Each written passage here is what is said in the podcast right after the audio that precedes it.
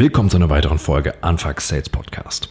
Und heute beschäftigen wir uns mal wieder mit dem, The mit dem Thema Sales Recruiting. Einfach weil es so ein unglaublich wichtiger Teil im Vertriebsprozess ist. Dass egal wie toll ihr Prozesse aufbaut, wie toll ihr Strategien entwickelt, wenn ihr keine Leute habt, die das richtig umsetzen für euch, kriegt ihr keine Ergebnisse. Punkt. Und deswegen habe ich heute mal drei Fehler mitgebracht, die ich in meiner Arbeit immer wieder sehe und die ich euch gern zeigen will, damit ihr die vermeiden könnt. Also starten wir direkt mit dem ersten. Der erste ist, ihr sucht nach einem Allrounder, also nach einer eierlegenden Wollmilchsau.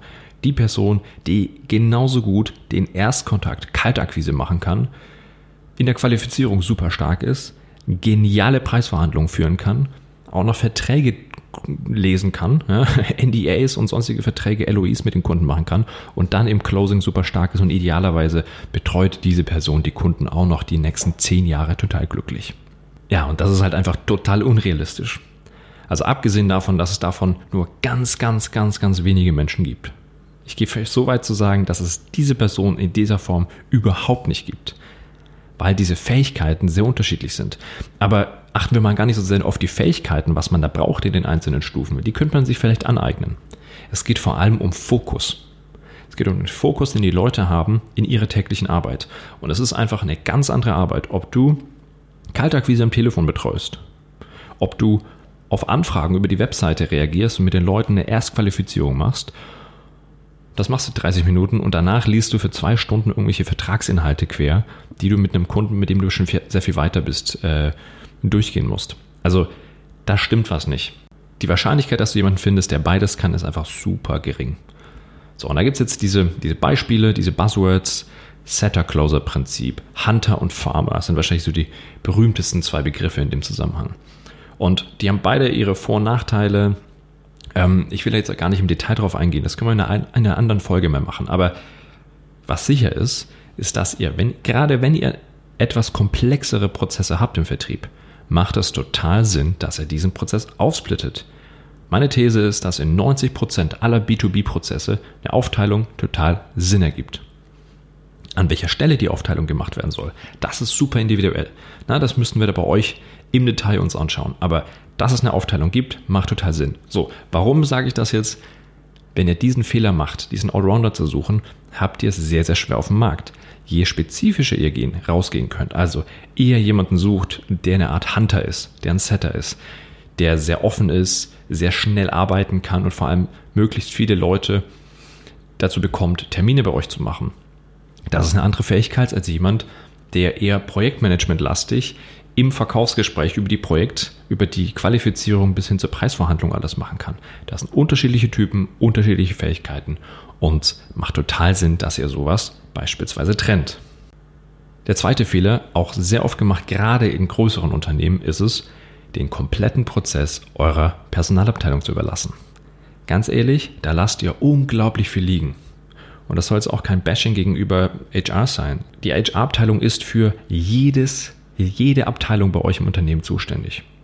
Von Buchhaltung über IT, Sales, Marketing, Geschäftsführung, Praktikanten. Wie machen die das? Indem sie standardisieren.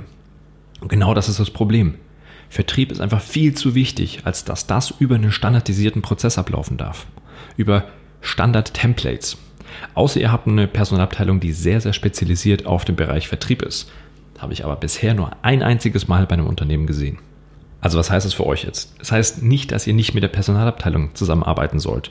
Natürlich müsst ihr die involvieren, die müssen die Stelle ausschreiben, das ist vollkommen klar. Aber überlasst die Arbeit nicht komplett denen. Es ist eure Verantwortung, dass die auch die richtigen Leute finden. Das heißt, euer Briefing für die Personalabteilung muss jedes Mal komplett neu und sauber aufgebaut sein. Schaut über die Stellenanzeige drüber. Ist das eine Stellenanzeige, die euch und euer bisheriges Team ansprechen würde? Ich sehe das immer wieder. Stellenanzeigen, wo erstmal zehn Zeilen, zehn Sätze nur über das Unternehmen steht, wann es gegründet wurde, wie viel Umsatz sie machen. Was für ein Blödsinn. Als guter Vertriebler hast du auch nicht viel Zeit. Du schaust nicht hunderte Stellenanzeigen durch. Du schaust die wichtigsten durch, die du für interessant hältst. Und dann schaust du vor allem nach dem Thema, was, ne, was muss ich mitbringen als Verkäufer und was werden meine zukünftigen Aufgaben sein. Dann, erst dann, wenn ich das durchgelesen habe, dann interessiert es mich vielleicht, was für eine Company das ist. Also, da müsst ihr den Prozess bei euch in der Hand behalten und macht ruhig mal ein bisschen Pushback gegen die Personalabteilung, wenn die da alte Prozesse haben und ihr mehr braucht, dann ändert das. Und es gibt noch einen weiteren Punkt und der nennt sich Wertschätzung. Kandidaten, die von vornherein von einem Head of Sales, von einem Vertriebsleiter angesprochen werden und von vornherein im Kontakt mit den richtigen Ansprechpartnern sind, die fühlen sich anders gewertschätzt. Und das geht sogar so weit, wie es jetzt gerade bei einem Kunden von mir passiert ist.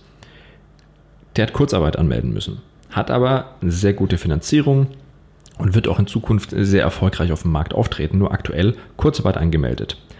Will aber seinen Top-Kandidaten, mit dem er im Gespräch ist, er will ihn unbedingt haben. Und er hat ihn von vorne bis hinten betreut, war immer die Nummer 1 Ansprechpartner. Und das hat der Kandidat gemacht. Trotz Kurzarbeit bei diesem Arbeitgeber hat er unterschrieben, weil er überzeugt ist von der Strategie, vom Produkt und vor allem von ihm als Chef. Ich freue mich über den Partner der heutigen Folge und das ist Safdesk. Und wie ihr schon wisst, ist Safdesk eine Buchhaltungssoftware für Freiberufler, Startups und kleine Unternehmen. Aus meiner Sicht macht Safdesk das Leben jedes Unternehmers und Freiberuflers leichter. Weil mit der Software könnt ihr nicht nur eure Buchhaltung vollständig digital und von überall aus GOBD-konform erledigen, sondern dabei ist es noch völlig egal, ob ihr einfache oder doppelte Buchführung machen müsst. Was mir besonders gefällt ist, ihr könnt ganz einfach euer Online-Banking von eurer Bank mit Safdesk verknüpfen und habt dadurch schon jede Buchung hinterlegt. Und wenn ihr dann eure Belege einscannt oder einfach mit Drag and Drop reinzieht, können die direkt miteinander verbunden und verbucht werden. Richtig smart finde ich den Steuerschätzer, mit dem ihr immer ein Auge darauf habt, wie viel von euren Einnahmen versteuert werden müssen, sodass ihr euren Cashflow dementsprechend optimieren und managen könnt.